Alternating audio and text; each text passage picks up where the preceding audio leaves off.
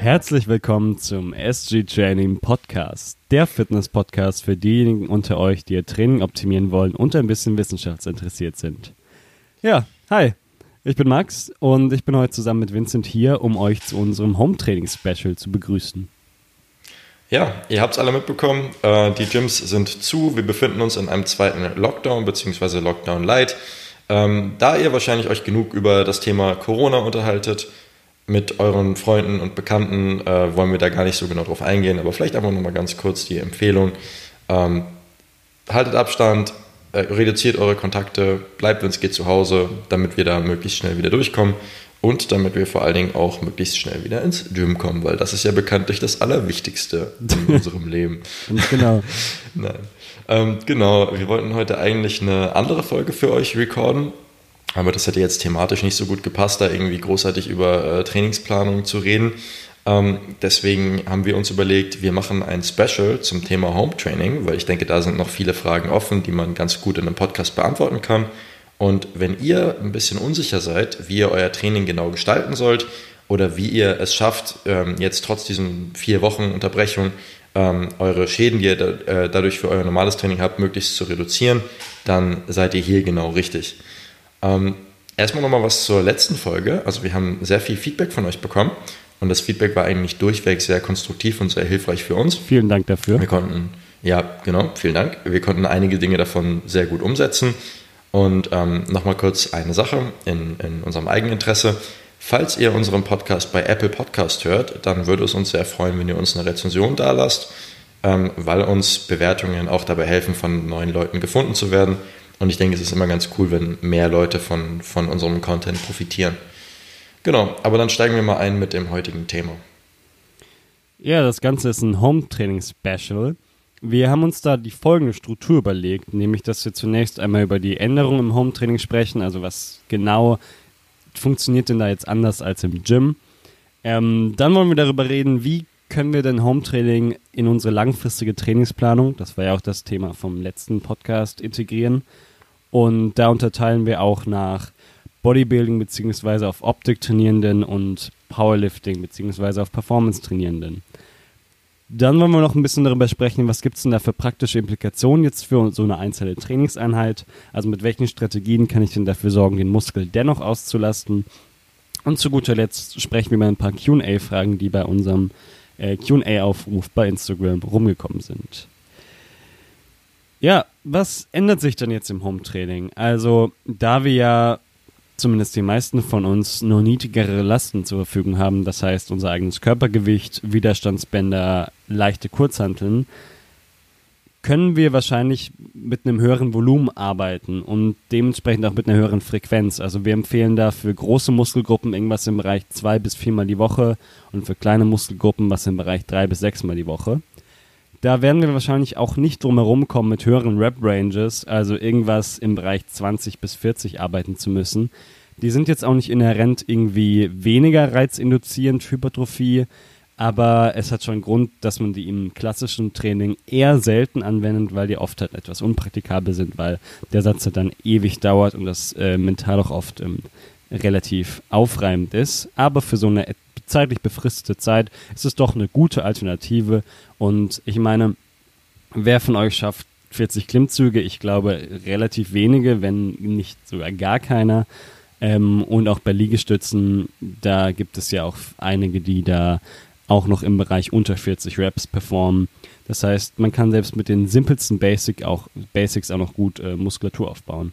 So, was das empfohlene Minimal-Equipment angeht, ähm, also wenn ihr Widerstandsbänder, leichte Kurzhanteln und möglicherweise Okklusionsbänder für Blood Flow Restriction Training, über das wir auch später noch sprechen werden, habt, dann seid ihr, denke ich, sehr gut ausgestattet, die äh, nächsten vier Wochen zu überleben, ohne Muskulatur einzubüßen und wer weiß, vielleicht äh, baut ihr sogar noch was davon auf.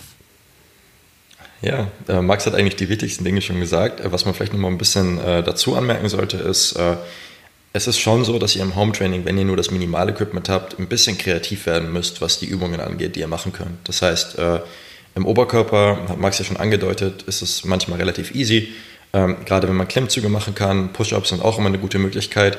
Im Unterkörper ist das Ganze schon ein bisschen komplexer. Da braucht man in der Regel halt einfach höhere Lasten, die sich im, im Home-Training nur sehr schwer erzielen lassen. Und wie gesagt, muss man da mal so ein bisschen sich ein bisschen was überlegen. Wir haben dazu einen Post auf Instagram, ähm, den verlinken wir euch in den Show Notes. Und da findet ihr ein bisschen Inspiration, äh, was ihr mit eurem Equipment machen könnt an Übungen. Und da könnt ihr euch ein bisschen was zusammensuchen, was für euch ganz gut passt und, und euch da euren Trainingsplan aufstellen. Ja. Was die Auslastung des Unterkörpers angeht, da kommen wir beim Thema Blood Flow Restriction auch nochmal drüber zu sprechen. Ähm, jetzt, wie integrieren wir denn diese Home-Trainingsphase in unsere langfristige Planung? Ähm, also vorneweg, wir gehen jetzt bei allem, was wir darüber sagen, erstmal davon aus, dass es sich um einen vier Wochen Lockdown handelt. Falls es länger wird, ähm, dann werden die meisten der Argumente immer noch gelten, aber nicht mehr alles. Gut, also fangen wir mit dem Bodybuilding an. Also, falls ihr euch jetzt zuletzt in einer Diätphase befunden habt und euch fragt, soll ich diese Diät jetzt weiterführen in der Lockdown-Zeit, dann würde ich sagen, hängt das entscheidend von zwei Komponenten ab.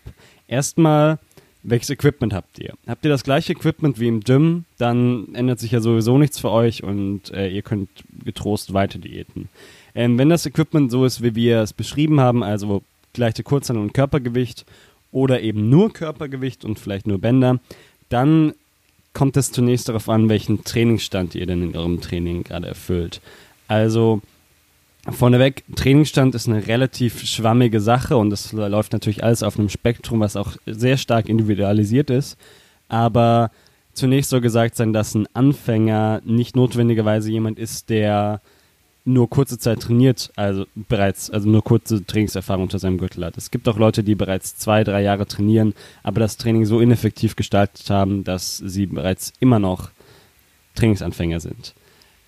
Also wenn ihr Anfänger seid, würde ich sagen, das kann schon noch gut klappen mit einer Diät, sofern das Defizit nicht so hoch ist. Aber bei allen, die fortgeschrittene Anfänger oder weiter sind, da würde ich äh, sagen, pausiert die Diät doch lieber, fahrt Erhaltungskalorien, aber bedenkt, dass die möglicherweise etwas niedriger ausfallen, weil ihr ja wahrscheinlich etwas weniger aktiv seid als normalerweise und ähm, macht euch nichts draus. Das kann auch einige Vorteile haben, über die wir später sprechen werden. Falls ihr euch aktuell in einer Hypertrophiephase befunden habt, das heißt ein bis drei Zyklen hypertrophieorientiertes Training unter euren Gürtel gebracht habt, dann könnte sich jetzt eine Metabolit-trainingslastige Phase anbieten. Das heißt eine, auf gut Deutsch, sehr pumplastige Trainingsphase. Also das bedeutet viele Supersätze, Intensitätstechniken, Zirkel etc., was wir sowieso anwenden müssen, wenn wir im Home-Training in unserer zu bewegenden Last limitiert sind. Zunächst einmal, warum kann das sinnvoll sein? Also wir wissen ja, dass der wahrscheinlich wichtigste Faktor für eine Reizinduzierung mechanische Spannung ist, das heißt die, das kontinuierliche Steigern von der Last, die ein Muskel bewegt. Aber man vermutet dass auch das Zellanschwellen, was durch, ein, durch den Pump eben eintritt, einen möglicherweise additiven Effekt hat, der auszunutzen ist, wenn es einem darum geht, maximale Hypertrophie zu erreichen. Also kurz zu der mechanistischen Argumentation dahinter. Ähm, ein, der Pump führt ja dazu, dass inter zelluläres Wasser in der Muskelzelle erhöht wird und die Muskelfaser dementsprechend anschwillt. Das Anschwellen einer Zelle hat meistens irgendwelche äh, Reaktionen der Zelle zur Folge. Also ihr erinnert euch vielleicht an den Biounterricht in der Mittelstufe, wo man mal eine Zwiebelzelle in eine hypotonische Lösung gelegt hat und gesehen hat, wie die sich ausgedehnt hat und dann kurz davor war zu platzen. Ähm, also so ein, das zeigt ja auch, dass so ein Zellanschwellen eben eine relativ disruptive Sache für eine Zelle ist, auf die halt meistens auch eine Reaktion folgt. In dem Fall vermutet man, dass da anabole Pathways initiiert werden, beispielsweise die Erhöhung von Satellitzellenaktivität über äh, Satellitzellen wird Vincent später auch noch was sagen. Und das ist so im Prinzip so der, die mechanistische Argumentation dahinter. Wir haben euch da auch eine Meta-Analyse in den Shownotes äh, verlinkt, die das Ganze auch noch ein bisschen detaillierter erklärt und die Research, die es eben dazu gibt, aufzählt. Also zusammengefasst, es bietet sich möglicherweise an, diese Zeit jetzt auszunutzen und eben das pumplastige Training äh, zu priorisieren. Wie genau ihr das in, in der einzelnen Trainingseinheit umsetzt, da kommen wir später nochmal dazu. Ähm, so, eine andere Möglichkeit wäre, wenn ihr schon ein paar Zyklen hinter euch habt, also sowas im Bereich drei bis vier hypertrophielastige Trainingszyklen oder anders gesagt drei bis fünf Monate progressives Training, dann könnte es möglicherweise auch sinnig sein, eine Maintenance-Phase bzw. eine Erhaltungsphase für die nächsten äh, zwei bis vier Wochen zu fahren. Das hat einige Vorteile, nämlich beispielsweise, dass ihr euch psychisch endlich mal wieder vom schweren progressiven Training erholt. Und dafür hat man ja normalerweise den Deload, äh, den man eben alle, was weiß ich, drei bis sechs Wochen einlegt. Aber nach wirklich mehreren Monaten schweren Trainings kann es sich eben auch mal anbieten, eine etwas längere Phase, das Training eben nicht mehr so ernst zu nehmen und auf äh, Erhaltungsvolumen zu trainieren. Genau, ähm, also ich finde gerade so eine Maintenance-Phase ist manchmal extrem wertvoll, um wieder so ein bisschen die Lust aufs Training zurückzugewinnen. Ähm, viele von euch haben wahrscheinlich nach dem letzten Lockdown ähm, sehr intensiv versucht, wieder ihr altes Level zu erreichen oder weiteren Progress zu machen und wahrscheinlich seitdem es möglich ist, wirklich intensiv durchtrainiert oder zumindest soweit ich das mitbekomme, haben das die meisten gemacht. Und da kann es jetzt gar kein so schlechter Zeitpunkt sein, mal zu sagen, okay, irgendwie bin ich ein bisschen ausgebrannt, die Sessions machen irgendwie nicht mehr so viel Spaß, ich fühle mich extrem fatigued, ich habe nicht so viel Drive im Training. Ähm, und da kann so eine Maintenance-Phase auf jeden Fall dafür sorgen, dass die, die Trainingszeit danach, ähm, wenn es bei den vier Wochen Pause bleibt, deutlich ähm, produktiver wird. Und dann ist die Frage, wenn man jetzt das Ganze in einem zeitlich längeren Rahmen betrachtet, also wenn man vielleicht die nächsten nicht vier Wochen, sondern sechs Monate betrachtet, ist der Benefit, den man durch die Maintenance-Phase hat, nicht sogar größer als der Nachteil, den man dadurch hat, dass man vier Wochen progressives Training verliert, ist jetzt eine ziemlich offene Frage und am Ende wird man das nur in der Praxis sehen. Aber ich halte es durchaus für möglich, dass es Situationen gibt, in denen die Maintenance-Phase doch ein, ein sehr, sehr, eine sehr, sehr gute Handlungsalternative momentan darstellt. Äh, danke für die Anmerkung, Vincent. Und neben der psychischen Ermüdung haben wir auch wahrscheinlich eine ganze Menge an physischer Ermüdung angesammelt und vor allem passive Strukturen, die regenerieren sich ja meistens nicht so schnell wie Muskulatur und erreicht eben ein Deload alle drei bis sechs Trainingswochen eben nicht aus, um das langfristig ähm, auszugleichen. Und so kann eine Maintenance-Phase, in der eben mit Erhaltungsvolumen, also irgendwas im Bereich 40 bis 60 Prozent eures progressiven Volumens ähm, trainiert, auch äh, dafür sinnvoll sein. Ein äh, mechanistisches Argument wäre eben noch, dass die Reizschwelle für weiteren Muskelzuwachs gesenkt wird. Also wenn ihr eben drei progressive Zyklen hypertrophie-orientiertes Training hinter euch gebracht habt und irgendwann bei, sagen wir mal, 20 Sätzen Brust angelangt seid, dann kann es sein, dass die nächste Erhöhung auf ein höheres Volumen nicht mehr ein ganz so gutes Reiz-Ermüdungsverhältnis mit sich bringt. Also dass die Ermüdung, die ihr dabei akkumuliert, verhältnismäßig viel größer ist als der Reiz, den ihr damit noch setzen könnt. Und so kann es eben Sinn sein, sinnhaft sein, die Reizschwelle zu senken, eine Weile eben mit, was weiß ich, zehn Sätzen zu trainieren für eben zwei bis vier Wochen, damit ihr danach mit eben im, was im Bereich von zwölf bis 14 Sätzen wieder Fortschritt machen könnt und von dort aus die Volumenprogression über die nächsten Wochen und Zyklen äh, wieder neu auflegen könnt. Ähm, es gibt da noch ein weiteres mechanistisches Argument, da gibt es aber wirklich gar keine Evidenz zu, zumindest keine, die mir bekannt ist. Aber es ist ein Vorteil, der sich nochmal potenziell zu den anderen Vorteilen dazugesellen kann. Nämlich nach so einem hypertrophieorientierten Training kann man möglicherweise Gefahr laufen, wenn man direkt danach in die Diät einsteigt, äh, die zuletzt hinzugewonnene Muskulatur eben wieder zu verlieren. Das liegt daran, dass man, da der Körper ja eben nach Homöostase, also nach einem gewissen Gleichgewicht strebt, beziehungsweise eben gewisse Settling Points, also es gibt ja auch den Body Fat Settling Point, so nimmt man eben an, dass es auch einen Muscle äh, Mass Settling Point gibt, ähm, dass der Körper eben dazu neigt, bei diesen Settling Points eben zu bleiben und man dem Körper durch eine Erhaltungsphase eben nochmal Zeit und den Raum gibt, einen neuen Settling Point eben anzunehmen, bevor man in die Diät wechselt, um nicht wieder zum alten Settling Point zurückzufallen.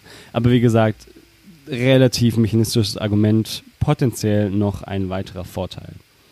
Ähm, wir haben ja vorhin schon darüber gesprochen, dass es auch sinnhaft sein kann, nach einer oder in einer Diät eine kurze Zeit auf Erhaltung zu verbringen, und da würden sich eben diese vier Wochen Lockdown Light auch äh, anbieten.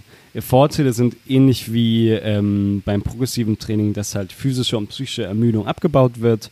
Außerdem werden die hormonellen Anpassungen der Diät, also dass Grelin beispielsweise steigt und Leptin fällt, wieder normalisiert und ihr lauft eine geringere Gefahr, nach einer Diät wieder schneller Fett zuzunehmen, weil ihr eben eurem Hormonniveau die Zeit gebt, sich wieder zu normalisieren und ihr nicht eben starke Heißhungerattacken habt nach einer Diät, in, wenn ihr direkt wieder in Überschuss einsteigt. Sonst sind es natürlich noch dieselben Vorteile wie äh, bei progressivem hypertrophieorientierten Training. Ja, vielleicht eine kurze Anmerkung dazu. Und zwar, man kann nicht annehmen, dass sich nach vier Wochen ähm, Maintenance-Phase alle hormonellen Veränderungen durch eine lange und vielleicht harte Diät wieder komplett revidieren. Ähm, aber es geht auf jeden Fall in der Richtung, in der es einem danach wieder einfacher fällt, weiter zu diäten. Das heißt, ähm, die, die Message ist nicht, ihr seid danach wieder an dem Punkt, an dem ihr vor der Diät wart. Wahrscheinlich gibt es einige Änderungen, die ein bisschen mehr als vier Wochen brauchen, aber äh, ihr seid eben auf einem, bei einer besseren Ausgangssituation. Und was ich bei dieser Maintenance-Phase noch ganz wichtig zu betonen finde, ist, dass es äh, keine Notlösung ist, sondern die Maintenance-Phase kann durchaus eine gute Primärlösung sein, dass man wirklich sagt, das ist äh, unsere optimale Vorgehensweise. Ich habe da eine Athletin von mir im Kopf, ähm, die nach dem Lockdown mit äh, einem Retraining-Zyklus wieder eingestiegen ist und danach kamen drei sehr volumenlastige Muskelaufbauzyklen. Also sie trainiert auch in Richtung Bodybuilding.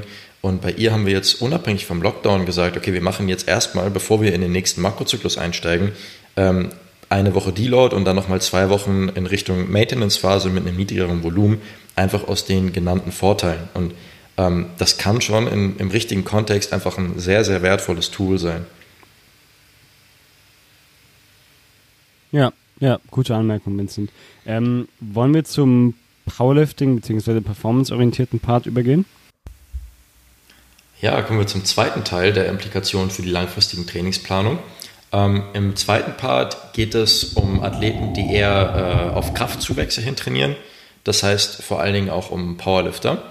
Ähm, bevor ich genau darauf eingehe, wollte ich erstmal so ein bisschen auf, äh, ein bisschen auf ein paar Studien eingehen und ein bisschen die Research erläutern dazu.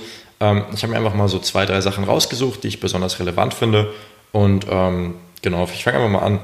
Äh, die erste Studie, die ich interessant finde, ist eine Studie, die an älteren Männern durchgeführt wurde. Und das Protokoll war wie folgt. Das heißt, sie haben zwölf Wochen lang erstmal äh, Krafttraining betrieben, ähm, hatten danach eine zwölf Wochen lange D-Training-Phase und danach eine zwölfwöchige Retraining-Phase. Das heißt, wir haben drei zwölf Wochen Blöcke. Ähm, in den ersten zwölf Wochen Training äh, waren die Kraftzuwächse bei 10 bis 36 Prozent. Und in den zwölf Wochen D-Training, also in denen sie nicht, gar nicht trainiert haben, war der Muskel- und Kraftverlust bei 5 bis 15 Prozent. So.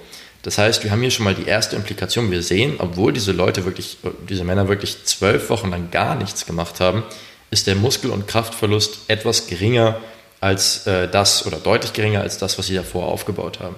Ähm, vielleicht, was man daraus so ein bisschen mitnehmen kann aus diesem Point, ist, ähm, ihr werdet weniger, also selbst wenn ihr nichts macht, werdet ihr weniger Muskulatur verlieren, als ihr vielleicht denkt. Problem an dem Punkt Kraftverlust ist so ein bisschen, dass ähm, die, die Kraft in diesem Paper oder generell häufig einfach als potenzielle Leistungsfähigkeit der Muskulatur aufgefasst wird und nicht als One Rep Max in der Kniebeuge. Und bei der Kniebeuge kommen dann noch neuronale Adaptionen hinzu. Die komme ich später nochmal genau darauf zurück. Ein zweiter interessanterer Punkt bei dem äh, Paper war, dass äh, diese Männer nach nur acht Wochen das Level von vor der Pause erreicht haben. Ähm, das heißt, man sieht, das geht relativ schnell danach. Ähm, vielleicht habt ihr schon mal den Begriff Muscle Memory gehört.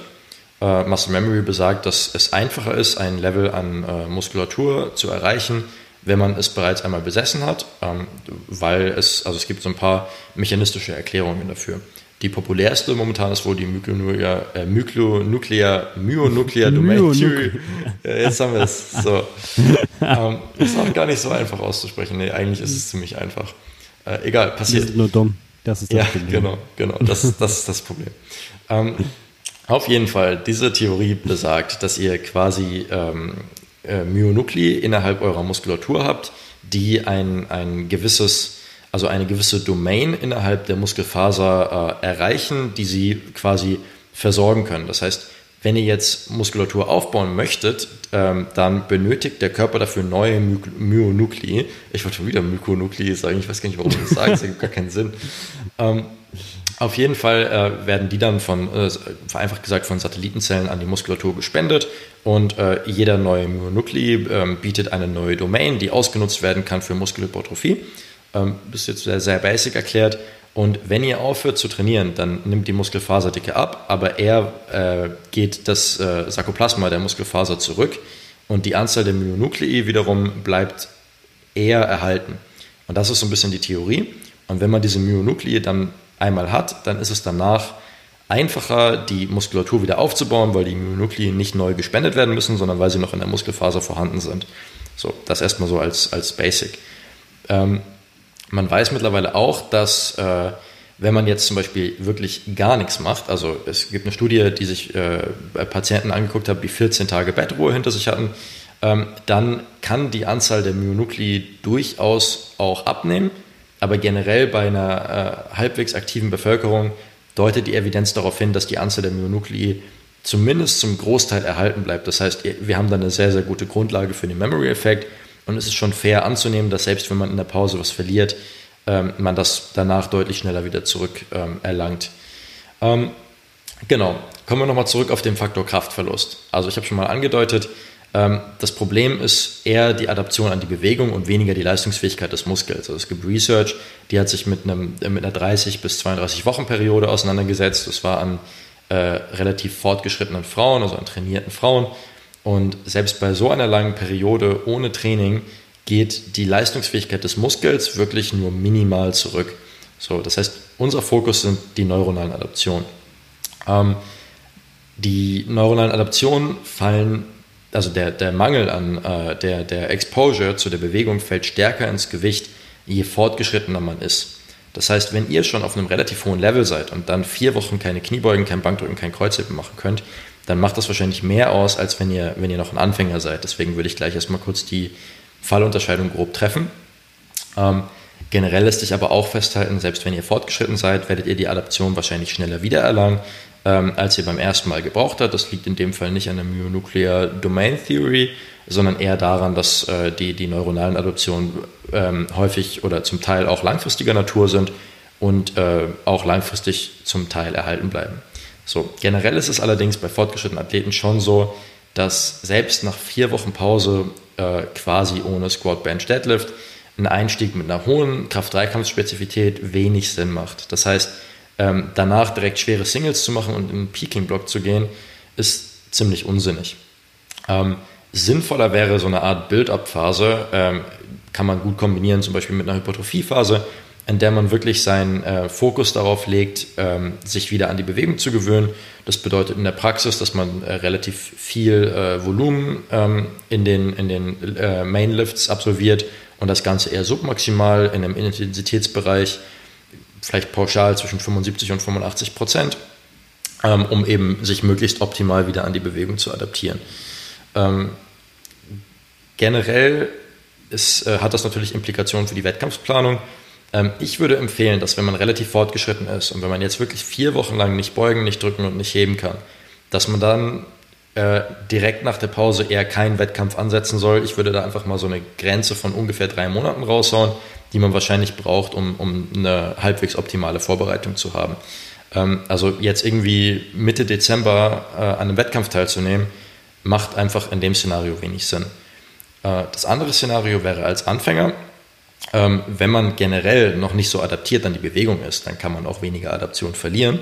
Ähm, und das bedeutet, dass man als Anfänger, wenn man einfach relativ neu in dem Sport ist oder relativ neu im Krafttraining ist, gegebenenfalls sogar nur minimal unter seinen alten Leveln wieder einsteigen kann. Das heißt beispielsweise, wenn man vor dem Lockdown 120 für 5 gebeugt hat, dann halte ich es nicht für unmöglich, dass ein Anfänger nach dem Lockdown in seiner allerersten Session vielleicht mit 115 für 5 einsteigen kann. Also da geht durchaus einiges.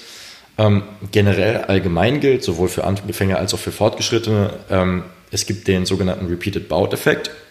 Ähm, das bedeutet, dass sich der, der Körper an eine Belastung adaptiert, ähm, wenn er ihr ausgesetzt wird und dass er danach diese Belastung besser regenerieren kann, ist wieder relativ äh, grundlegend erklärt. Und dieser Repeated Bout-Effekt geht auch etwas zurück ähm, innerhalb der, der vier Wochen Lockdown, vermutlich. Und ähm, das bedeutet, die Implikation davon ist, dass man mit einem konservativen Volumen einsteigen sollte. Das heißt, dass man sich nicht überfordern sollte, was die regenerativen Kapazitäten angeht. Oder in der Praxis wenn man vorher äh, zwölf Sätze Kniebeuge pro Woche absolviert hat, kann es sein, dass man nach den vier Wochen, selbst bei sieben Sätzen, einen ultra krassen Muskelkater hat und es kaum noch regenerieren kann. Bei zwei Sätzen. also bei, bei zwei Sätzen, bei vier Wochen. Ja, also ich glaube, die, die, vier Wochen spielen nochmal eine Rolle. Also ich glaube, vier Wochen machen nicht so viel aus. Ähm, beim letzten Lockdown, der war ja wesentlich länger, ähm, da würde ich Max komplett recht geben, das, das äh, war wahrscheinlich schon bei zwei Sätzen dann sehr schwierig, das zu regenerieren. Man hatte wahrscheinlich mit starker Soreness zu kämpfen. Ähm, genau, generell finde ich es noch ein interessanter Point, ähm, dass man natürlich so ein bisschen individuelle Unterschiede betrachten muss. Ähm, vier Wochen Pause fallen ähm, bezogen auf die neuronalen Adaptionen bei unterschiedlichen Athleten auch unterschiedlich ins Gewicht. Und es gibt so ein bisschen einen Zusammenhang. Wenn ihr ein Athlet seid, der vor dem Lockdown schon, sagen wir mal, mit nur ein oder zwei Sätzen, also mit einer sehr kleinen Exposure, Fortschritte machen konnte, dann gibt es eine gewisse Wahrscheinlichkeit, dass der Lockdown bei euch weniger ausmacht. Während wenn ihr vor dem Lockdown in der Situation seid, dass ihr irgendwie 17 bis 20 Sätze einer Übung pro Woche absolvieren müsst, damit ihr überhaupt noch Fortschritte macht, damit ihr überhaupt euch noch weiter daran adaptiert, dann fällt der Lockdown wahrscheinlich noch umso stärker ins Gewicht.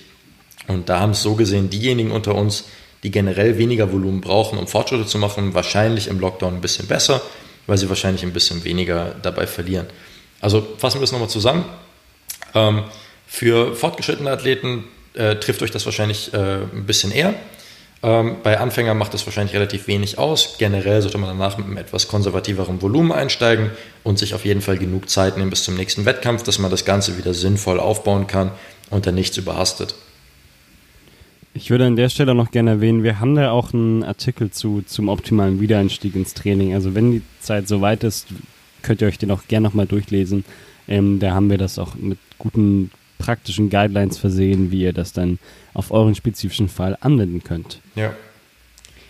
Aber ich glaube, der Artikel, wir, hat, der Artikel ja? hat den Fokus äh, eher auf den Bereich zwei bis drei Monate gesetzt, weil das damals die Länge des Lockdowns war und die Implikationen mhm. beziehen sich auch häufig darauf. Und man muss schon sagen, dass äh, ja. vier Wochen Pause von den, den Grundübungen deutlich komfortabler wegzustecken ist als äh, acht bis zwölf Wochen. Also es, das macht nochmal ja. deutlich mehr aus, die längere Pause.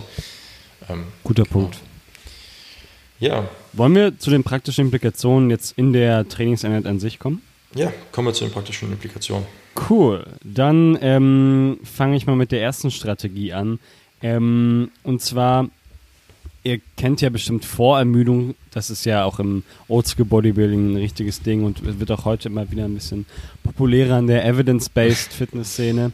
Ähm, und gerade da können wir eine ähnliche Strategie in unserem äh, Lockdown-Training utilisieren, nämlich das isometrische Halten der Kontraktion oder der Dehnung für 20 bis 45 Sekunden und dann direkt in die Rep-Work gehen. Also praktisch angewandt wäre das zum Beispiel, ihr macht einen Split-Squat ähm, und geht dann erstmal in die Dehnung, haltet die für 20 bis 45 Sekunden, bis es richtig schön brennt und dann fangt ihr an, so viel Reps rauszuballern, wie überhaupt gehen. Und ihr werdet feststellen, da werdet ihr wahrscheinlich in einer moderaten Rep-Range landen, unabhängig davon, was für ein Trainingsstand ihr seid. Und das ist zum Beispiel eine ganz gute Strategie, die sich wahrscheinlich auch ähm, für vier Wochen äh, als ausreichend herausstellen wird, wenn ihr ähm, da trotzdem darauf achtet, Fortschritt zu machen und hier und da mal ein bisschen Steigerung zu setzen durch eine Erhöhung der Rep-Anzahl oder durch eine Erhöhung des äh, statischen Haltens. Äh, eine weitere Strategie wäre eben, wie vorher angesprochen, Okklusionstraining, also Blood Flow Restriction Training. An dieser Stelle, wir haben ja auch einen Artikel zu, der das nochmal ein bisschen genauer erläutert, könnt ihr euch gerne anschauen. Aber da ist es so, dass dann mit relativ wenig Lasten bereits ein großer Reiz gesetzt werden kann. Also ihr seid ja tendenziell, was weiß ich, so im Bereich 40 bis 70 Prozent äh, leistungsfähig im Vergleich zu den Normalgewichten, die ihr bewegt. Er bietet sich allerdings eher für Extremitäten an, also Arme oder Beine oder Waden etc. Ähm, bei Blood Flow Restriction Training sollte auch noch erwähnt sein, dass potenziell vor allem Typ 1, also langsam zuckende Muskelfasern ähm, durch Blood Flow Restriction Training wachsen, die ja generell eher etwas träger sind, was Muskelwachstum angeht. Das heißt, wer das bis jetzt noch nicht utilisiert hat in seinem Training, der könnte damit auch noch Fortschritte machen, die er sonst in seinem normalen Training nicht gemacht hat. Ähm, Also ein ganz nettes Tool, was man sich mal überlegen kann und auch extrem kostengünstig. Also so Blood for Restriction Bänder sind schon relativ preiswert, wobei ich sagen würde, wenn man das für den Unterkörper utilisieren möchte, was ich für sehr sinnvoll halte in der Lockdown-Zeit, dann sollte man vielleicht auch nicht unbedingt so sehr sparen, was die Qualität angeht, weil die dann sich oft ein bisschen lösen. Also für, den, für die Arme ist wahrscheinlich irgendwas im Bereich 10 Euro vollkommen ausreichend. Für den Unterkörper würde ich da doch ein bisschen mehr investieren. Ähm, und ganz ehrlich, Split Squats mit Körpergewicht und äh, Okklusionsbändern, das ist selbst für jemand, der über 200 Kilo beugt, eine ordentliche Sache. Das kann schon ziemlich anstrengend sein. Dann äh, fallen mir noch ein paar Intensitätstechniken ein. Also klar, ihr könnt mit Supersätzen, mit einem Zirkel arbeiten, ähm, indem ihr verschiedene Übungen für eine Muskelgruppe kombiniert oder äh, Dropsets, Myoreps, da haben wir ja auch einen Beitrag zu Intensitätstechniken. Guckt den euch gerne an, da sind auch noch ein paar Ideen. Ähm, sonst fällt dir dazu noch was ein, Vincent? Ja, man kann natürlich sich noch mit einer Tempomanipulation widmen. Ja. Ähm, vor allen Dingen eine verlangsamte Exzentrik bietet sich da an oder nochmal eine Pause, zum Beispiel in der Endkontraktion. Ähm, sowas kommt auch immer gut. Ähm, explosive Bewegungen sind sicherlich auch ja, keine ja. gute Idee, gerade bei leichten Intensitäten. Ke hast du gerade gesagt, keine gute Idee? Die sind eine gute keine, Idee. Keine schlechte Idee, keine schlechte Idee. Ja. So. genau. Ähm, was ich noch sagen wollte, gerade bei niedrigen Intensitäten hat man häufig das Problem, dass eben nicht alle Muskelfasern des Muskels aktiviert werden und dem Ganzen kann man nicht ein bisschen vorbeugen. Allem, genau, richtig. Und dem kann man ein bisschen vorbeugen, indem man versucht, die Bewegung so explosiv wie möglich oder mit Maximum Effort auszuführen. Und ähm, dann hat man vielleicht potenziell auch nochmal ein, ein besseres Ergebnis vom gesamten Working Set. Ja, gerade dann ein praktisches Beispiel, wenn ihr zum Beispiel von äh, Körpergewichtskniebeugen in Strecksprung wechselt und vor vielleicht ein paar äh, Ausfallschritte gemacht habt, dann, ähm, dann kann das auch einen relativ guten Reiz setzen. Also 20 Strecksprünge mit maximaler Explosivität, das ist schon äh, ordentlich disruptiv. Ja, ich freue mich schon wieder drauf, das Leuten in den Plan zu schreiben in den nächsten Wochen. Schön. ja, nur, aber selbst würdest du es natürlich nie machen. Das sind mir übrigens die liebsten Coaches, die ihren Athleten immer sowas wie Split Squats reinschreiben, aber sie selbst nie bereit sind auszuführen. Das ist ähm, so ein ähm, Coach-Ding. Ähm, ich glaube, jeder Coach, den ich kenne, sagt, oh ja, Split Squats ist eine gute Übung, die schreibe ich regelmäßig meinen Athleten in den Plan. Aber ich kenne wirklich kaum Coaches, die sich Split Squats selber in den Plan reinschreiben. Vor allen Dingen nicht im Bereich zwölf ja. Wiederholungen oder so. Nee. Wobei, Wobei man ähm, dem Vincent da etwas Slack cutten kann, denn ähm, in seiner Vorbereitung für die deutsche Meisterschaft haben wir, ähm, also normalerweise bist du ja Self-Coached, ne? Mhm. Ähm, also meistens zumindest. Und aktuell haben wir ja beschlossen, da ein bisschen zusammenzuarbeiten. Und ähm, oh Wunder, der gute Herr ist bereit, äh, Split Squats zu machen. Also meine äh, bisschen Vorbemerkung sollte ich da vielleicht äh, an dieser Stelle eigentlich wieder zurücknehmen. Ähm, aber ja. Ja, es ist äh, vielleicht ganz kurz, wenn wir jetzt eh gerade kurz drüber reden, es ist manchmal ganz cool, wenn man so ein bisschen Objektivität vom Außen hat, selbst wenn man selber die, die Kompetenz hat, um sich selber zu coachen, dann ist die zweite Schwierigkeit eben nicht nur fachlich ähm, das, das Wissen zu haben, um richtige Entscheidungen zu treffen, sondern das dann in der Situation dann auch zu tun. Und gerade als Wettkampfsportler ist man häufig emotional sehr involviert in, in seinem Training und in seinen Entscheidungen. Und dann kann es schon dazu führen, dass man Entscheidungen trifft, die einfach nicht optimal sind. Es ist ganz gut, wenn man jemanden hat, dem man das äh, gegenüber rechtfertigen muss. Also wenn ich jetzt zum Beispiel im Training bin und ich entscheide mich, einen Satz Kniebeuge zu skippen, dann muss ich dafür schon einen guten Grund haben und ich kann nicht einfach ja. sagen, oh ja, ich habe heute einfach nicht so Lust. Und zu sowas neigt man halt manchmal, wenn man im Self-Coaching ist. Und ja. deswegen ist das für die, für die Prep, denke ich, eine ganz coole Sache. Ähm, kommen wir mal zurück zu den praktischen Implikationen. Ähm, wollte ich noch auch noch was zu sagen zum Bereich äh, Powerlifting-orientierten Training ähm, habe ich ja schon vorhin erklärt, warum es äh, vor allen Dingen problematisch ist, dass ihr die Adaption an die Bewegung verliert. Und das könnt ihr natürlich ein bisschen verlangsamen, indem ihr die Bewegung weiterhin so spezifisch wie möglich durchführt. So, das heißt, wir reden in dem Bereich nicht von einer Übung, die euch einen großen Benefit für Hypertrophie-Purposes ähm, gibt, sondern es geht hier wirklich nur darum, dass ihr die Bewegung in etwa drin behaltet. Das bedeutet, es kann sinnvoll sein, zum Beispiel normale Bodyweight Squats ähm, oder vielleicht mit minimalem Zusatzgewicht, wenn ihr sowas habt, einfach mal drin zu behalten, auch wenn ihr damit nicht besonders nah am Muskelversagen seid, weil es einfach von der, von der Bewegung an sich nochmal näher äh, dran ist als zum Beispiel Split Squats oder Pistol Squats. Und deswegen ist es als Powerlifter durchaus sinnvoll, sowas noch mit reinzunehmen und in den Plan zu integrieren, kostet ja auch kaum Zeit. Ähm, beim Bankdrücken wäre das äh, nächste, was mir einfällt, entweder Kurzhantelbank drücken, wenn man Kurzhantel hat, oder ansonsten einfach Liegestütz, wobei das auch schon leider wieder relativ weit weg ist. Ähm, beim Kreuzheben muss man ein bisschen kreativ werden. Es gibt aber eine ganz coole Methode, und zwar, wenn ihr ein Resistance Band habt, dann könnt ihr euch quasi jeweils in die beiden Schlaufen stellen und das Band in der Mitte über irgendeine Stange spannen. Das kann zum Beispiel ein Besen sein oder sowas. Und dann könnt auf, ihr quasi. Genau, passt auf, dass er nicht bricht, aber wenn das ein solider Besen ist, dann solltet ihr das auf jeden Fall mitmachen, je nachdem, wie stark eure Resistance Band ist. Ähm, also lumpt euch, lasst euch nicht beim Besenkauf lumpen. Lasst euch nicht beim Besenkauf lumpen. Augen auf beim Besenkauf. So. auch, mal eine, auch mal eine Podcast-Folge wert. Ja, ja. Auf jeden Fall. Ähm, genau, um nochmal kurz zum, zum Kreuzübersatz zu kommen. Äh, das Ganze funktioniert dann so, dass ihr die besagten Besen einfach genau wie beim Kreuzheben hochzieht und dann durch das Resistance Band nach oben hin zumindest ein bisschen was an Spannung aufbaut das Ganze könnt ihr sowohl im Conventional-Stand als auch im Sumo-Stand machen, je nachdem, was eure bevorzugte Hebelvariante im normalen Training ist. Und ähm, potenziell könnt ihr damit einfach generell die Adaption an die Bewegung ein bisschen erhalten. Ähm, es ist natürlich kein Vergleich zum normalen Training, weil die Lasten natürlich in keiner Weise miteinander vergleichbar sind. Die Belastungskurve schon gar nicht. Die Belastungskurve schon gar nicht, aber ihr macht euch den Einstieg dadurch vermutlich ein bisschen einfacher und vermutlich kommt ihr ein bisschen schneller wieder rein, wenn ihr sowas gemacht habt. Und wie gesagt, es kostet kaum Zeit. Vielleicht einfach ähm, fünf bis zehn Minuten vor einem sonstigen Home-Training nehmen. Und dann denke ich, ist das auf jeden Fall nochmal eine, eine gute Strategie für Powerlifter. Kann man theoretisch auch einfach ins Warm-up integrieren. Ja, zum Beispiel. Ja, ähm, dann kommen wir als nächstes zu den QA-Fragen, die ihr uns gestellt habt. Erste Frage: Deadlifts zu Hause. Wie? Ja, genau, da habe ich ja eben schon ein bisschen drüber geredet. Ähm, man hat, wie gesagt, die Möglichkeit mit dem Besen und dem Resistance Band, wenn es einem darum geht, die Bewegung ein bisschen äh, drin zu behalten. Ähm, allerdings ist das natürlich kein progressives Deadlift-Training. Die einzige andere Möglichkeit, die mir jetzt einfallen würde, wäre eventuell ähm, Romanian Deadlifts mit Kurzhanteln. Ähm, vielleicht kann man das auch kombinieren mit Okklusionsbändern, wenn man welche da hat.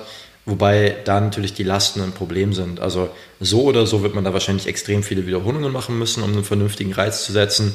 Und ich kann mir vorstellen, dass selbst dann die Standard 10 oder 12,5 Kilo Hanteln für jemanden, der, der stark im Deadliften ist, wahrscheinlich nicht ausreichen, um da irgendwie einen Hypertrophie-Reiz oder einen, einen sinnvollen Hypertrophie-Reiz zu setzen. Ähm, das würde bedeuten, dass man dann keine wirkliche Möglichkeit hat, die Deadlifts drin zu behalten. Ähm, ja, aber ich denke mal, in, in dem vier Wochen Zeitraum kriegt man das auch ausnahmsweise ohne Deadlifts rum. Nächste Frage. Ähm, welchen Einfluss haben denn die geringeren Lasten und die höheren Wiederholungszahlen auf die Intensität und das Volumen im Training? Also, ich würde, weil wir mit so geringen Lasten arbeiten, tendenziell ein etwas höheres Volumen anpeilen, als man sonst im Training macht. Also wahrscheinlich irgendwas mit im Bereich Faktor 1,25 bis Faktor 1,5 bei den einzelnen Muskelgruppen, hängt aber halt stark davon ab, was ihr jetzt für eine Übung macht. Also bei, für den Bizeps wird sich das wahrscheinlich nicht ändern, wenn ihr Kurzhantel zur Verfügung habt. Da könnt ihr wahrscheinlich eine gleiche Volumen-Range ähm, beibehalten. Aber bei der Brust oder bei dem Rücken oder beim Unterkörper, da würde ich vielleicht schon die, die, ein etwas höheres Volumen anpeilen. Ähm, Willst du genau. was zu der Frage sagen? Nee, ehrlich gesagt nicht. Also haben wir eigentlich, denke ich, mittlerweile ganz gut geklärt. Ja. Äh, ja. Nächste Frage okay. wäre, äh, wie wärme ich mich am besten auf? Äh, die Antwort ist genauso wie sonst. Wir haben einen Beitrag dazu, würde ich einfach mal in den Show Notes verlinken, aber das Aufwärmen dazu ist wirklich kein Hexenwerk. Und gerade wenn man mit sehr leichten Lasten trainiert, muss man sich wahrscheinlich nicht sonderlich umfangreich aufwärmen. Ja, also allgemeines Warm-up kann ja auch daraus bestehen, einfach 30 Hampelmänner, ein paar Planks, bisschen Air Squats und die einzelnen Bewegungsebenen mal kurz reinkriegen ähm, und dann noch mal ein kurzes spezifisches Warm-up, dass man ähm, auch, dass man sich spezifisch für die Bewegung aufwärmt. Also wenn du halt Liegestützen machst, dann machst du halt anstatt deinen Amrapsatz mit Liegestützen zuerst erstmal ein paar, was weiß ich, Fünfer Wiederholungssätze, Liegestützen mit kurzen Pausen. Ähm, aber im Prinzip ändert sich da nicht viel. Ja, genau. Äh, nächste Frage. Ist es sinnvoller, die Diät abzubrechen? Ähm, ja, hat Max schon eingehend am Anfang beantwortet, kommt ein bisschen auf den Kontext an, ähm, vor allen Dingen auf euren Trainingsstand. Wenn ihr sehr fortgeschritten seid, äh, tendenziell ist es dann sinnvoller, die Diät erstmal zu pausieren oder abzubrechen. Wenn ihr noch relativ am Anfang seid, dann kann es auch Sinn ergeben, die Diät weiterhin durchzuziehen. Äh, hängt auch so ein bisschen davon ab, was ihr halt für Equipment zu Hause habt. Also wenn ihr jetzt natürlich ein top ausgestattetes ja. Home Gym habt, dann könnt ihr euch das sicherlich eher noch erlauben, weiter zu diäten. Das ist vielleicht auch ganz nice, dann hat man ja eh so ein bisschen die Zeit, kann sich darauf ein bisschen fokussieren und kann dann da an der Stelle ein bisschen durchziehen und Progress machen. Äh, nächste Frage. Ja, aber generell, wenn du ein Home Gym hast, sind eh die Regeln einfach ganz anders. Ja, das, das ähm, stimmt, ja. Und der Neid anderer Menschen sei dir gesichert. Ja. Ähm, wie sieht's aus? Nächste Frage. Sollte man weniger oder mehr Protein oder Kalorien konsumieren? Äh, jetzt im Lockdown bei Homeworkouts? Okay, ähm, haben wir vorhin schon mal ange angeschnitten ähm, bezüglich der Kalorien. Ähm, wahrscheinlich werden sich eure ähm, Erhaltungskalorien ein bisschen verändern, dadurch, dass ihr andere Gewohnheiten habt. Ähm, ich würde mal die These aufstellen, die meisten Leute sind wahrscheinlich etwas weniger aktiv, wenn man einfach mehr in der Wohnung ist und sich weniger bewegt. Ähm, dann äh, verbrennt ihr wahrscheinlich da etwas weniger. Das heißt, äh, die Kalorien solltet ihr ein bisschen reduzieren, um dem Ganzen Rechnung zu tragen. Wenn ihr jetzt natürlich jemand seid, der sagt, oh, jetzt im Lockdown gehe ich jeden Morgen drei Stunden spazieren, dann müsst ihr die Kalorien natürlich in die andere äh, Richtung anpassen. Ähm, Protein ergibt sich so ein bisschen daraus, wie ihr mit eurem Training umgeht. Ähm, wenn ihr jetzt weiter mit der Diät macht beispielsweise, dann macht das natürlich keinen Sinn, die Proteinmenge zu reduzieren. Auf der anderen Seite, wenn ihr jetzt eine Maintenance-Phase habt, dann werdet ihr wahrscheinlich auch mit minimal weniger Protein auskommen und dann müsst ihr das zu keiner besonders hohen Priorität machen, da irgendwie auf eure sonstige Proteinmenge zu kommen, sondern 10, 15 Prozent weniger sind dann wahrscheinlich auch vollkommen in Ordnung. Willst du noch was man könnte, man könnte jetzt vielleicht ja, man könnte jetzt vielleicht noch sagen, wenn du sehr submaximales Training das Equipment hast und auch generell dich der Lockdown so demotiviert, dass du eigentlich recht wenig Lust hast aufs Training ähm, und halt nur das absolute Minimum machen willst, dann wird es wahrscheinlich auch nicht schaden, die Proteinmenge ein bisschen zu erhöhen, einfach um nochmal so ein weiteres Sicherheitsnetz aufzuspannen. Ja, hängt halt davon ab, wie viel du vorher halt schon konsumiert hast. Ne? So. Ja. Je nachdem, wie safe das halt ist. Also ich würde mal sagen, wenn du jetzt vorher irgendwie bei 2 Gramm Protein pro Kilogramm Körpergewicht bist, ähm, dann ist das in der Phase, in der du wahrscheinlich etwas weniger trainierst und ein bisschen demotiviert bist, wahrscheinlich immer noch ein sehr sicheres Netz, um dem, dem Muskelabbau entgegenzuwirken. Ich denke auch. Genau, ähm, die letzte Frage, beziehungsweise die letzte Frage, die wir rausgesucht haben, wir hatten ein paar Fragen schon direkt bei Instagram beantwortet, die so ein bisschen Special Interest waren und viele Fragen waren auch irgendwie ein bisschen doppelt, ähm, wäre, kann man seine Kraftwerte halten, ohne mit Gewichten zu trainieren? Ähm, willst du noch mal einen Take zu geben? Ja, ich würde sagen, da hast du eigentlich schon fast alles dazu gesagt. Also die tatsächliche muskuläre Leistungsfähigkeit wird wahrscheinlich sich nicht so sehr reduzieren, aber die neuronale Adaption an die Bewegung wird sicherlich sehr viel äh, abnehmen. Ähm, aber macht euch da gar keinen Stress, das kommt sehr schnell wieder und ähm, ich meine, ihr könnt euch sehr als Ziel setzen in den einzelnen Übungen, die ihr jetzt eben im Lockdown priorisieren müsst, ähm, so stark wie möglich zu werden oder so leistungsfähig wie möglich zu werden. Und dann denke ich, werdet ihr ähm, nach dem Lockdown-Training vielleicht sogar noch eine, eine, eine, zumindest mal keine schlechte und vielleicht sogar eine bessere Ausgangslage haben als vorher. Ja, das ist halt auch nochmal ein Punkt. Äh, kurze Anekdote an der Stelle. Im letzten Lockdown habe ich mit einer Athletin Liegestützen bis zum Abwinken gepusht in allen möglichen Variationen, mit Band, mit hochgestellten Füßen, ähm, mit einem Arm erhöht, mit dem anderen Arm erhöht, äh, mit Tempo-Variationen.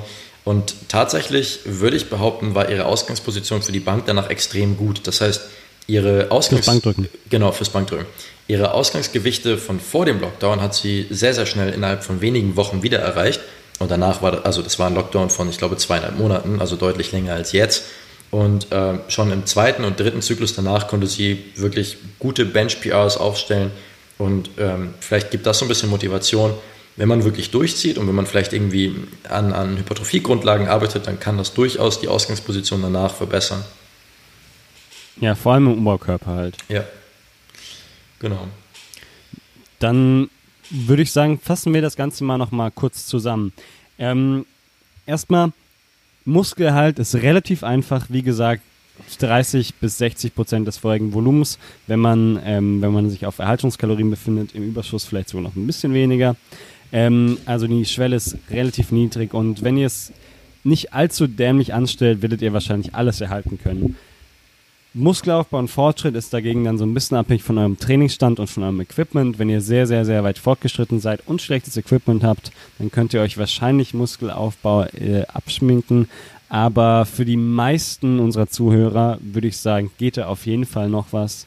Und ähm, lasst euch nicht demotivieren davon und versucht das Bestmögliche rauszuholen in den Bewegungen, die ihr eben ausüben könnt. Jo, genau. Äh, Krafterhalt, haben wir jetzt schon ein paar Mal gesagt, ist ein bisschen schwierig, weil einem eben die Adaption und die Bewegung fehlt.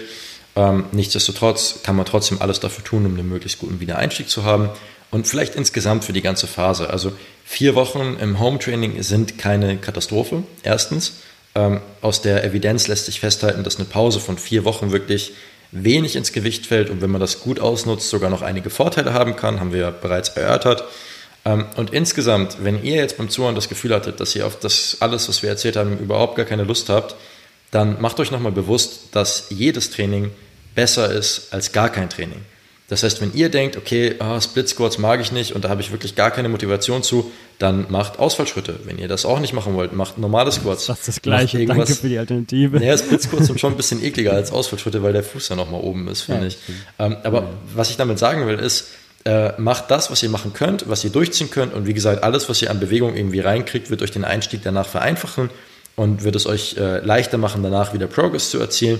Und deswegen versucht auf jeden Fall erstmal irgendwas zu machen wenn ihr alles mitnehmen möchtet, dann könnt ihr euch natürlich an unseren Vorgaben orientieren, um eine möglichst optimale Home-Training-Zeit zu haben.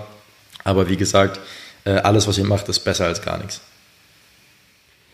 Ja, an dieser Stelle, meine Lieben, ähm, Quellen findet ihr in den Show Notes, genauso wie Timestamps. Und äh, wir haben uns gefreut, dass ihr uns zugehört habt. Wir sind weiterhin offen für konstruktives Feedback. Auch gerne die Leute, die uns bereits Feedback gegeben haben, äh, könnt uns ja nochmal Bescheid sagen, ob wir das erfüllt haben. Ähm, ja. Genau. Dann verabschieden wir uns hiermit.